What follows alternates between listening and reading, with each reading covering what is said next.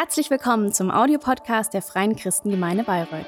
Wir freuen uns, dass du dieses Angebot nutzt und wünschen dir viel Freude beim Hören der nachfolgenden Predigt.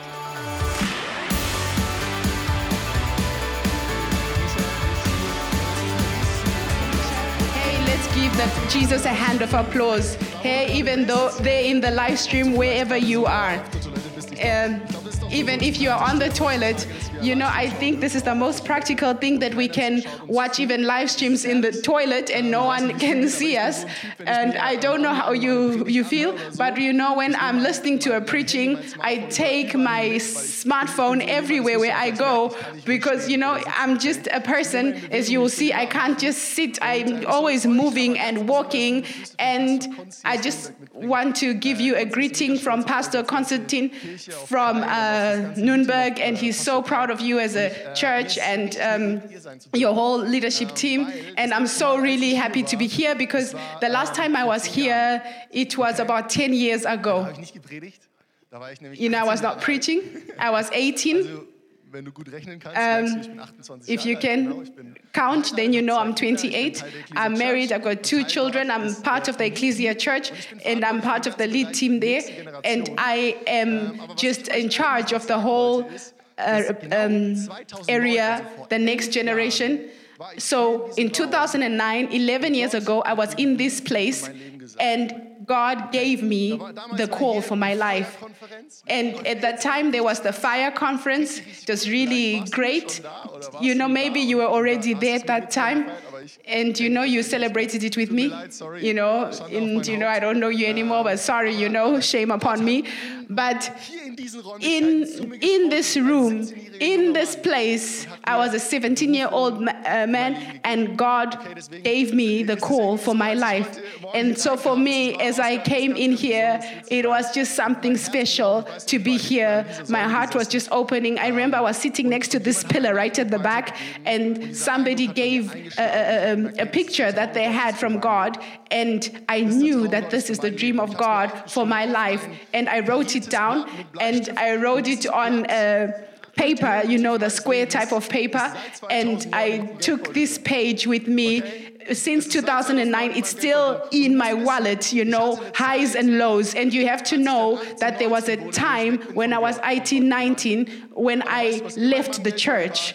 But you know what was still in my wallet? The dream of God for my life. The dream of God for my life was in this wallet, and I didn't throw it away. And I don't want to tell you my whole story, but I went to Nuremberg, you know, and I gave my life back to Jesus.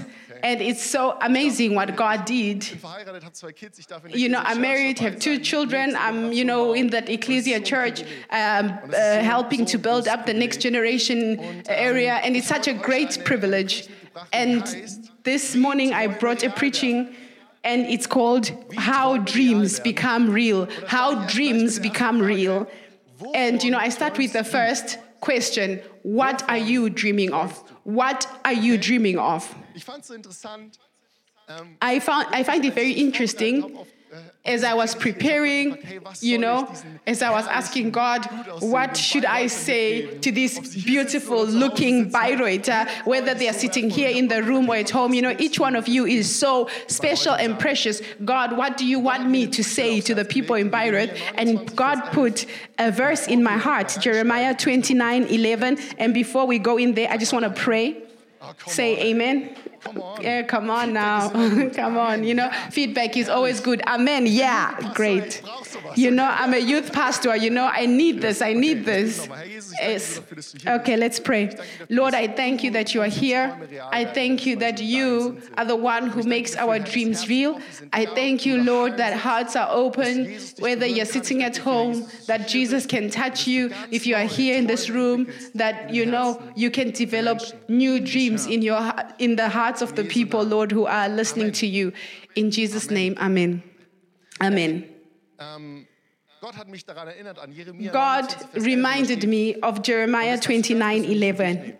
And you know, you can take this personally for you. I believe that this is from God for you today. And it says, ich weiß, was für Gedanken ich über For I know the thoughts that I think toward you, says the Lord, thoughts of peace and not of evil, to give you an expected end. Halleluja, danke für die zwei Amen. Hallelujah. Thank you for the two amens.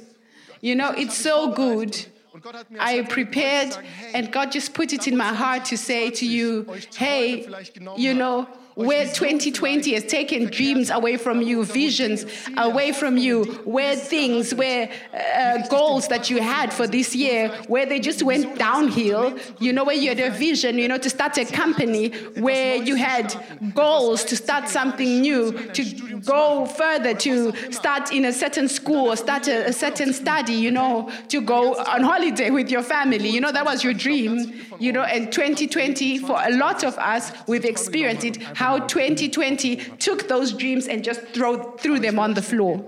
But I want to give you this. This is what God put in my heart. God still has hopes, dreams, and goals for you. Gott hat dich nicht vergessen. God hasn't forgotten you, Wird seine Pläne in and God Leben zu vollen will fulfill his plans for you completely. Sag mal laut, Gott hat einen Plan für dich. Gott hat It's just say it loud. God has a plan for me. God has a plan for me. Just say this loudly. God has a plan for me. It's so good. You know, when Christians can say this over your life, you know, no matter what the situation looks like, God has a plan for me. And the interesting thing is, you know, as God reminded me to tell you this, I remember that I got my calling for my life here in this room. So I just want to take you a little bit more in there, in, the, in a story. This is in John 6. äh, Um, Juden, der einen it's about a young man who has got no name in the story, but he had a dream. Let's read it together. I will read it and you will listen. Okay, da nun Jesus die Okay. Augen erhob und sah, dass eine große Volksmenge When Jesus then lifted er up his eyes and saw a great company come to him, he said to Philip, Where shall we buy bread that these may eat? das ist die Speisung der 5000. So now those who know are like, uh huh, this is the feeding of the 5,000. It's so great that you are here. And so we go further. And this he said to prove him, for he himself knew what he would do. Jesus wusste schon, was er tun wollte. Er hat Jesus knew what he was going to do. He was just testing Philip. ist, And the cool thing is, alles unter Kontrolle. Jesus always has everything under control. Jesus doesn't let go of you. Jesus always has everything under control. You know, Jesus isn't sitting nervously on his throne as Corona came. Jesus was not thinking, oh my gosh, what do I do now? Zum Heiligen Geist und zu Gott Jesus was not saying to the Holy Spirit and to God, oh no, we need to have a meeting. das jetzt, wie stemmen wir das? What are we going to do now? How, how are we going to solve this? But Jesus always has everything under control. Wir lesen weiter. Philippus antwortete ihm, And we read further, and Philip answered him, 200 pennyworth of a denarii is about what you earn in a day, is not sufficient for them, that every one of them may take a little. 200 Tage Arbeit. Das Geld So these are davon gar nicht 200 genügt, dass alle Menschen satt days of working is not enough for all the people to have a little bit of bread. Dass direkt mal You know, I like Philip because he's not quickly counting. You know, we're always looking for our solutions. You know, when things change, we're really trying to work it out. You know, that's what Philip is doing. You know, his counting is completely correct. And we read, Andreas, der Bruder des and one of his disciples, Andrew, Simon Peter's brother, said to him, There is a lad here which has five barley loaves and two small fishes, but what are they among so many? And Jesus said, Make the man sit down. Now there was much grass in the place. So the man sat down in number about 5,000. And Jesus, you know, women and children were not called, uh, counted in those days. So there were more people there. So die 10.000 Menschen waren. So it's about 10,000 people there, you know, because there were women and children there, like this young boy. Jesus nahm die Brote, sagte And Jesus took the bread aus, die Jünger aber denen, and gave thanks and distributed it to the disciples, and the dis- disciples to them that were set down, and likewise of the fishes as much as they would. Und ich habe mir diese Geschichte mal aus der Sicht dieses And you know- I looked at the story from the viewpoint of the young boy. I find it I find him very interesting. He's got no name, we don't know him. Selber so wie so eine Maybe you also feel like, you know, a zero. But God can also use people with no name, nameless people. God can use every person. And this young boy, you know, he's there with his five bread, uh, loaves of bread and two pieces of and two fish. This actually maybe more, too much for himself. He's got too much for himself.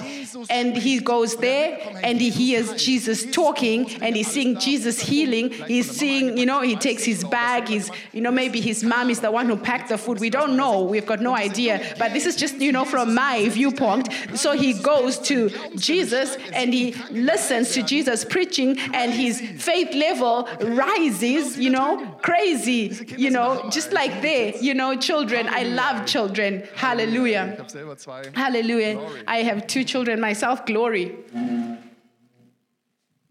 Und was dann passiert ist, And what happens next is dieser Junge kriegt mit. this young man, he hears how maybe someone's stomach goes, you know, people's stomachs start to rumble and grumble. People are hungry. You know, it wasn't you know, uh, only. Jesus, the disciples, knowing that the people are hungry, but even this young boy, you know, I just find it so embarrassing when you're somewhere and then, you know, you just hear someone's stomach grumbling, you know, a super moment, Okay, sorry, das war ein ganz anderes Thema. just totally different topic. habe mir so gedacht, hey, wenn dieser And I asked myself, you know, er if this young boy wanted to do something good, why didn't he just take the bread and the fish he had and given the people around him? That would have been actually a good deed. He could have said, hey, hey, don't worry, don't worry. You who are next to me, I've got enough for you. It's enough for us, yeah? You're safe. Why did he not do this? I mean, it would have been cool and Christian like, you know, to share our food. But I think this young boy had a dream because he had seen what Jesus can do. I think this boy realized, I think that Jesus can do much more with that what I have than I can on my own. He can do so much more. And so what does he do? And maybe he's just, you know, seeing how the disciples are going around, you know, Jesus says we should provide for the people. Oh no, what are we supposed to do? Maybe he went to Andreas or Andreas before Jesus. Andrea heard that he had something. So next thing, this young boy is standing before Jesus with his dream. And Jesus takes the bread and the fish and more than 5,000 people are able to eat. Jesus multiplies it. Really crazy. Crazy. What can happen when we dream? Hey, und das Besondere an göttlichen Träumen, ich And glaube, das war kein menschlicher Traum, das war ein The special thing about godly dreams, Besondere an göttlichen Träumen the special thing about godly dreams is sind nicht aufgezwungen. these dreams are not forced upon us. This young boy was not forced. This young boy was Vielleicht ist es in invited. deinem Leben, du kennst es, And maybe this is the same thing in your life. There are people who've got dreams for you. für dich. Es There are Medien, die haben bosses with dreams from you. There are haben me- Träume für dich. media parents with dreams for you. Nachbarn, die haben Träume für dich. Es gibt Freunde, die There, haben Träume, there Träume are neighbors and friends with dreams for you. Even the devil has got a dream for you. There's so much, die haben Träume für uns. so many things which have a dream for us. Schlechte Träume sein. They don't have to be bad dreams, but the question is are these godly dreams? Und ich möchte dich echt bitten, And I just want to nicht- ask you lass dir nicht einen Traum aufzwingen.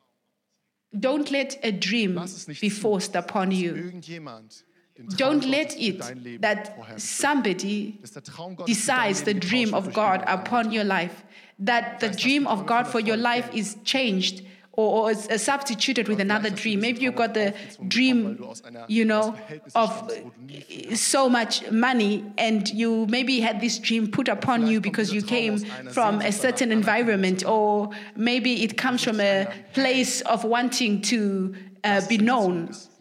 But I want to say to you, don't die sagen, hey, Gott lädt dich ein. let dreams be forced upon you. You see, Jesus invites, He's always offering, He never forces. But Jesus wants to lead you into His dream. dream.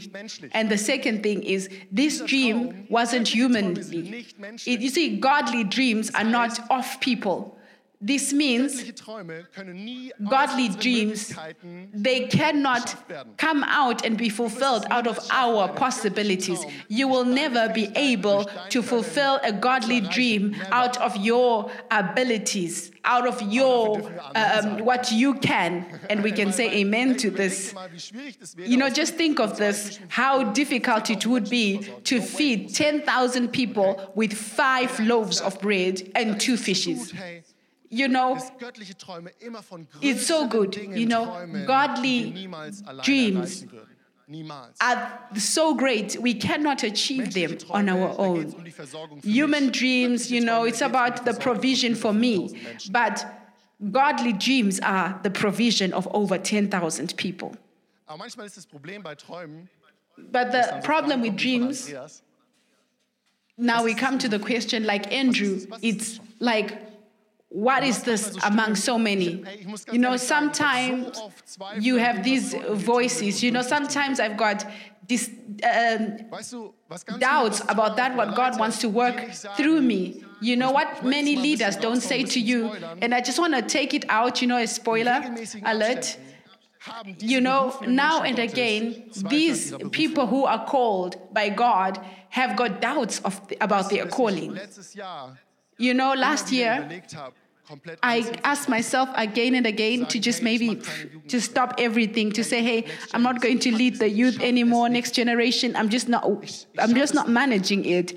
I, I can't do it. You know, I can't. Again and again, you know, leaders come to a point where they hear this doubt. I'm not good enough. I'm not strong enough. You know, I'm not going to have any success. vielleicht kriegst du Stimmen von anderen. Or maybe you hear voices from other people who doubt. Are you sure that you really want this? Really? Deine Mama kommt You know, your mother comes to you and says, Really? also hast du Wow. dir das mal durchgerechnet? Have you really thought about this? Calculated it? Oder es kommt die Stimme vom Teufel und fragt dich, hey, was Or the voice of the devil comes to you and says, Hey, what do you have to give? What do you have? You know, this little bit, do you think God can use that? But do you know the Gott gibt dir schon alles. truth is was du für diesen God gives you everything that you need for this Gott gibt dir dream. schon alles, was du für diesen Traum God gives you everything that you need for this dream. Die sind nicht aufgezwungen, Godly sie sind nicht dreams, they are not Gott gibt dir schon forced, they are not humanly. God gives you everything that you need. Wow. Wow. You know, when I look in the Bible, God asks Moses in Exodus Was hast du in 4 deiner 2, What do you have in your hand? God asks Moses sagt, Moses. "Ein Stab." And Moses says, A rod. Jesus, Jesus fragt, wenn, die, wenn die And Jesus, einem, you know, when you ähm, look at the parallel uh, uh, verse here, in Markus 6, Vers 38, in da- Marcus 6, verse 38, Jesus asked the disciples, How much bread do you have? And they say, Five bread and two loaves. Uh, sorry, five loaves and two fish. Five loaves and two fish. Und der Unterschied, And the difference, ob ein Stab ein Meer teilt, ist if Gott. a rod Unterschied, ob fünf Brote und zwei can divide a sea is God, the difference of five loaves feeding two fish is Jesus. Erfüllung geht. Der Unterschied For your dream to be fulfilled, Heilige Geist in that. Difference, the thing that you need is God, the Holy Spirit in you. You have talents, you have gifts. And the difference of if these things, these gifts and talents will make it in deinem Leben zur vollkommenen that the godly dream in you will be fulfilled is Jesus, is the Holy Spirit. And I love this young boy. He's standing before Jesus with these five loaves and two fish. And as the question comes from an Andrew, what is this among so many? This young boy is like, you know, ah, you are really right. He goes to Jesus with it, he gives it to Jesus. And Jesus is the one who makes this dream reality. Crazy. Crazy. Gott hat einen Traum für dein Leben. God has a dream for your life. Danke, Jonsi, dass du das gesagt hast. Ich You know, thank you, Yonzi, that you say this. I hope you will um, say this, even you at home. Aber wie kann, können denn jetzt But how can dreams, mein Traum Realität werden? how can my dream become reality? Schon mal bekommen. Wie ich vor Maybe you've received a dream in your life like me 11 years ago. Am I at the end of my dream? No, no. You know, then you, it would be a human dream. ich hin, dass mein But how do I come to that place that my godly dream would become reality? And I want to help you. I want to help you. Let's look in the Bible. Let's look at the book of Proverbs, chapter 3, verse 5 to Ich brauche immer 6. ganz gerne Anleitung. You know, I'm giving you the whole uh, uh, uh, process, how it's to be done. You know, I actually come, uh, uh, uh, don't come from Germany originally. You know, I'm just one of those people, you know, who just builds the I- IKEA um, wardrobe without looking at the instructions. So it says in verse 5 to 6 Trust in the Lord with all your heart and lean not to your own understanding. In all your ways acknowledge him, and he shall direct your paths. The first point is wir brauchen Vertrauen. when we read that verse, the first thing is we need to trust. Wie kann mein Traum We need to trust. How can my dream become reality? Ich weiß, nicht, wie es dir Trust. geht, aber ich habe manchmal ein Problem, I don't know about you, but I sometimes have a problem to trust people, especially when I have to drive in a car with them, you know, and I'm there on the passenger seat. And maybe you're like this, you know, you put your hand up and you hold on in the car, you know, because you think, oh, it's going to become wild. You know, I do this all the time. I hold my thighs, you know, so yeah, if, you know, you put your hand up and you hold on in the car, then, you know, it's a bit of mm, for the driver. But if I don't know the person, I don't know how they drive, then, then I'm really, really, really scared. And maybe you're also like this. You know, it's so difficult for you to trust people that you don't know. And you know, this is really normal. This is very normal. It, you know, it's normal that we are afraid to trust in that first moment. Und deswegen ist es wichtig, dass wir in Beziehung kommen. And this is why it's important to come into relationship. You can't trust keine Beziehung hast. without relationship. Du kannst es nicht. You can't. Unterschied, auf Gott zu And that difference between, you know, trusting in God or believing in God das ist, das ist was ganz, ganz anderes als an Gott is something different as believing in God. There are so many people who believe in God. They, they believe that there is God, but they don't trust in God, that they don't trust that God keeps his promises. You know, there's a difference there. You know, that difference is that relationship. Deine Tro- damit You know, so that your dreams, the godly dreams can become real. You need relationship. And out of this relationship, there is trust. You need trust. Wenn Jesus die Steuer in deinem Leben übernimmt, You know that when Jesus is the one who has the steering wheel in your life, then you don't have to hold on tightly in the car because you are scared. You don't say, Oh, now comes 2020, I'm getting out of the car. But you're saying, I believe what God says in His word. I believe what He has promised me over my life. You know, I have to say it to me every day. You come to a point in your life, you know, where the ice is so thin, you have to actually just walk on the water. And then I need trust in God who can let me walk on water. Ich brauche als allererstes I need trust. First, trust. Trust in the Lord with all your heart. And His dreams will be reality in your life. The second thing is obedience. Ooh, obedience. Ooh, Oh, aber obedience. Yonzi, oh, you're going a step forward. schon mal mit Leuten, ich nehme das Beispiel Autofahren. Have you ever been with people, and I'm going to use this example of driving? You know, you were the passenger again, and you know, you could open Google Maps or something eine Kartenführung.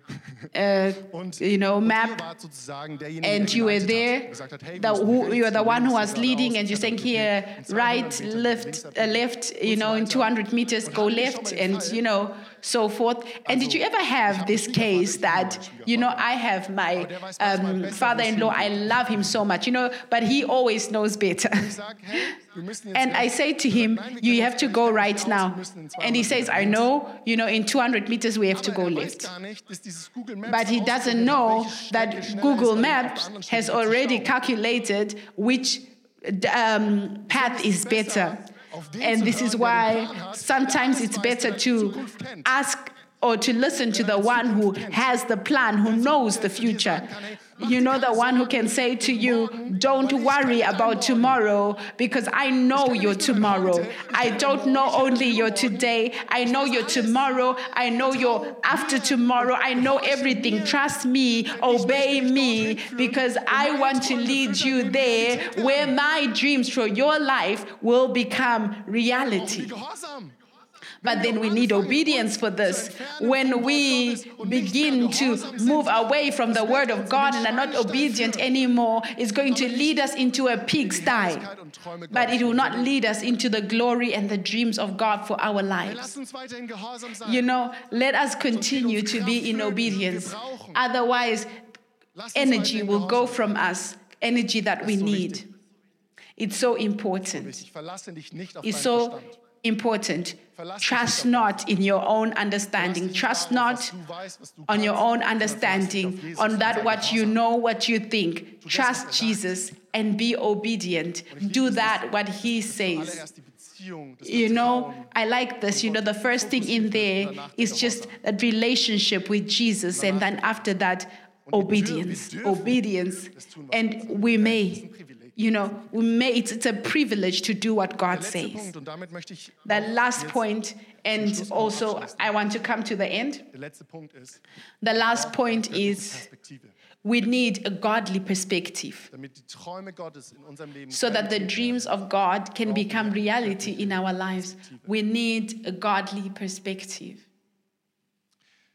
Ich bin 2020 gestartet mit einem Traum. I started 2020 with a dream for my youth group. I dreamed that, you know, we've got once in a month, we've got a, a young people's event, and I was was you know dreaming that we'd have 200 young people in this service. But you know we started so well in february. we had 120 125 young people there. And- you know, we normally had 75 people, 80 people, and in January, then comes February, and I mean, we had 125 young people there who were seeking God. My heart just opened up, and I was so happy, and I was so happy. And then March came, and we were the first churches who said we have to cancel everything because we had a corona case in the church. And so we had to cancel this event. Vorvornight mehr live gefeiert. And we haven't had any since then. Weißt du, die Frage, You know, the question, ist jetzt, was mache ich mit the question is, what do I do now with this dream? It was really Und Du willst difficult. ja als Leiter gut vorangehen, du willst dein Team You know, as a leiten, und das leader, you want to, you know, lead your team. The whole team was so disappointed. bedrückt, weil wir waren auf einem richtig and just you know pulled down because we were on a good path richtig guten Weg. maybe your 2020 was on a good path god dreams and hopes Wie schaffe ich es, now how do i manage tun will in dieser Zeit? to see what god wants to do in this time? how do i manage this? how can i manage this? vielleicht kennt ihr sie. and i love this story maybe you know it. It's called uh, footprints in the sand. it's a really classical story. Ich möchte sie euch kurz erzählen. Es läuft And I just want to tell to you there's a man, he's walking with God on the beach, Und Irgendwann kommen sie zum And at some point, they come to the end. um und sie drehen sich at the end of the so die Fußspuren an, so die life of this man and they look at the footprints, the life of this man from this moment that he gave Jesus his life. You know, Jesus came and you know, you can see, you know, see four footprints, you know, two pairs. And he says, Thank you that you were with me. Und ihm fällt was auf, ihm fällt And as he's looking, he realizes that in the most difficult places, there was only one set of footprints. And he says to Jesus, Jesus, wow, you know, like in these difficult places, why did you leave me? Why did you abandon me? Warum warst du nicht neben mir? Warum Why were you not with me? Why didn't you walk with me? And Jesus said to him, Ich bin nicht neben dir gelaufen, denn ich, I didn't walk next to you, I carried you. ich bin nicht neben dir gelaufen, denn ich dich. I didn't walk next to you, I carried you. Wir brauchen göttliche Perspektive auf We need a godly was perspective. möchte Gott tun. What does God want to do? was mir Gott ganz And you know hat, was mir Gott ganz What God really put in my heart, what God really showed me anew in my youth, auf Beziehung zu legen. you know, more focus. towards auf die Fahne geschrieben, wir relationship. warten nicht, bis Corona vorbei ist und wir We dann wieder vor- vorne said we're not waiting for we're not waiting for corona to finish but we're starting now. we're starting now to encourage relationship.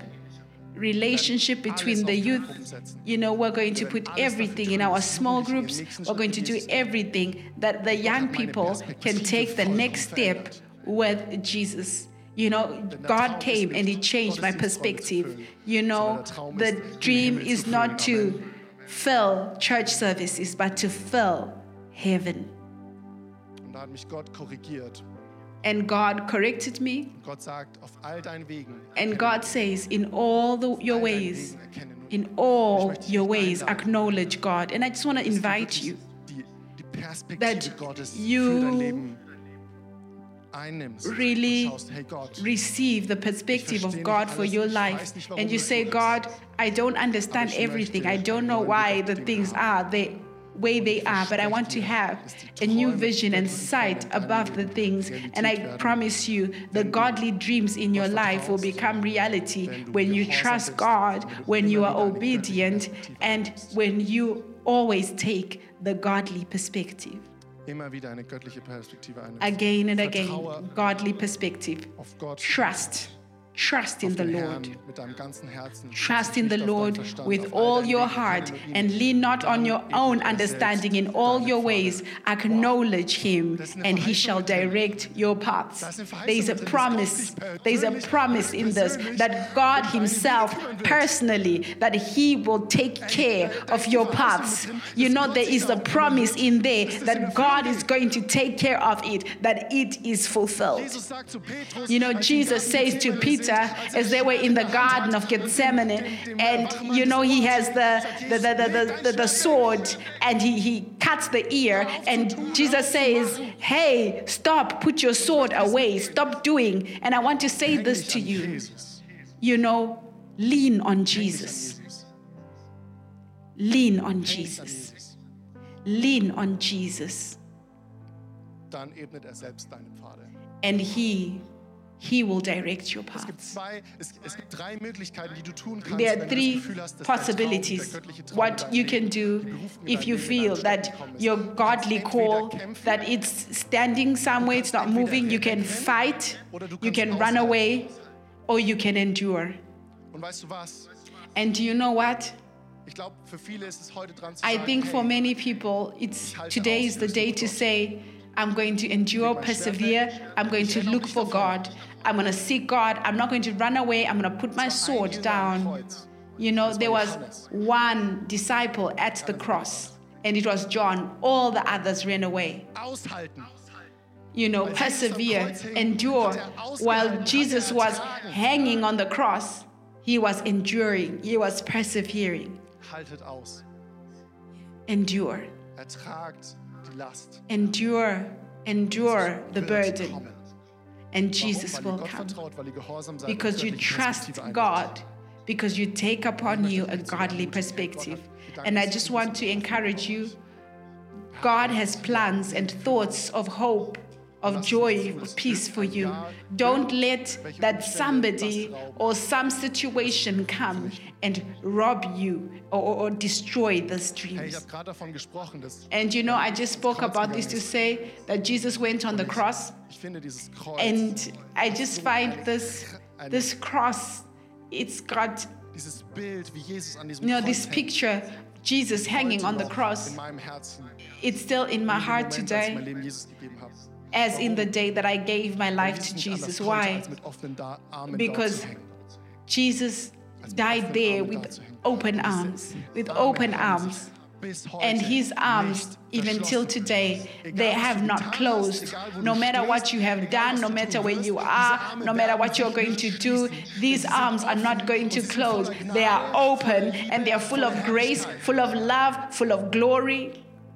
Komm zu mir, sagt Jesus. Come to me, Jesus says, und beladen seid. Hey, If you are so viel Schuld in unserem Leben. burdened, heavily laden. We've got so much guilt in our lives. We need to come before Him and unload at His cross. And I just want to ask you to just close your eyes. Mach ruhig deine Augen Even you at home, just close your eyes.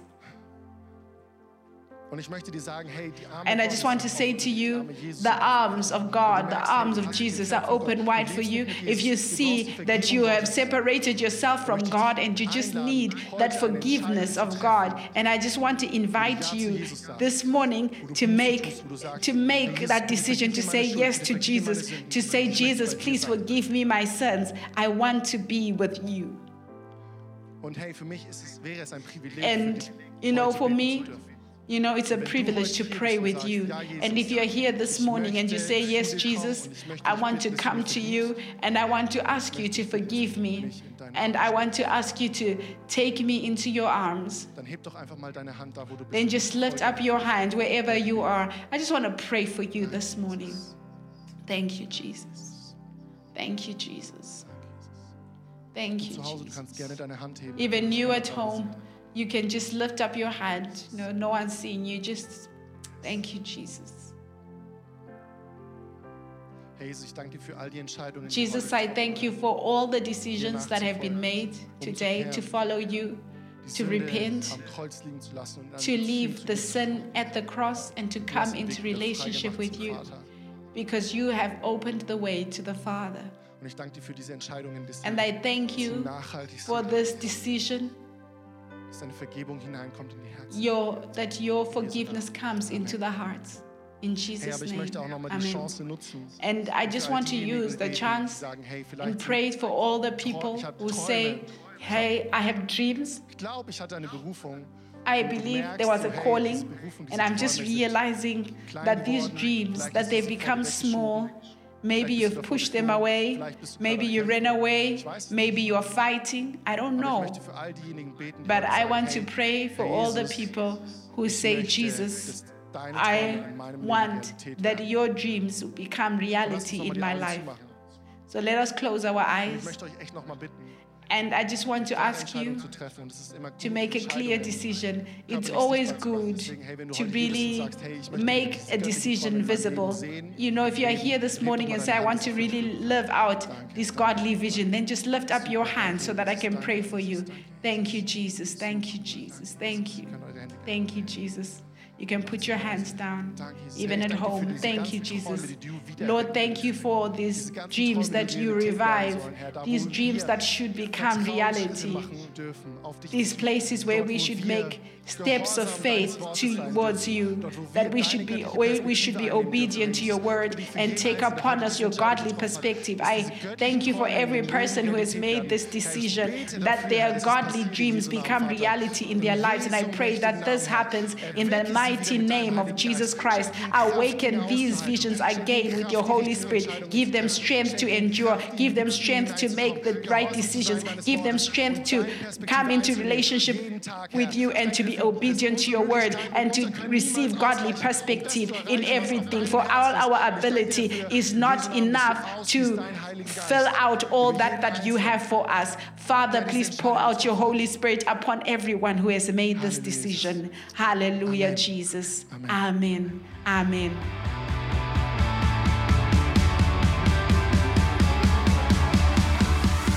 Hat dir die Predigt gefallen? Gerne kannst du sie mit Freunden teilen oder uns einen kurzen Kommentar hinterlassen. Noch mehr würden wir uns aber freuen, dich persönlich kennenzulernen. Du bist herzlich eingeladen, einen unserer Gottesdienste am Sonntag zu besuchen. Alle Infos findest du unter www.fcg-bayreuth.de. Dort kannst du uns auch eine persönliche Nachricht schreiben, wenn du mehr über ein Leben mit Jesus erfahren möchtest oder andere Fragen zum christlichen Glauben hast. Bis zum nächsten Mal. Ade!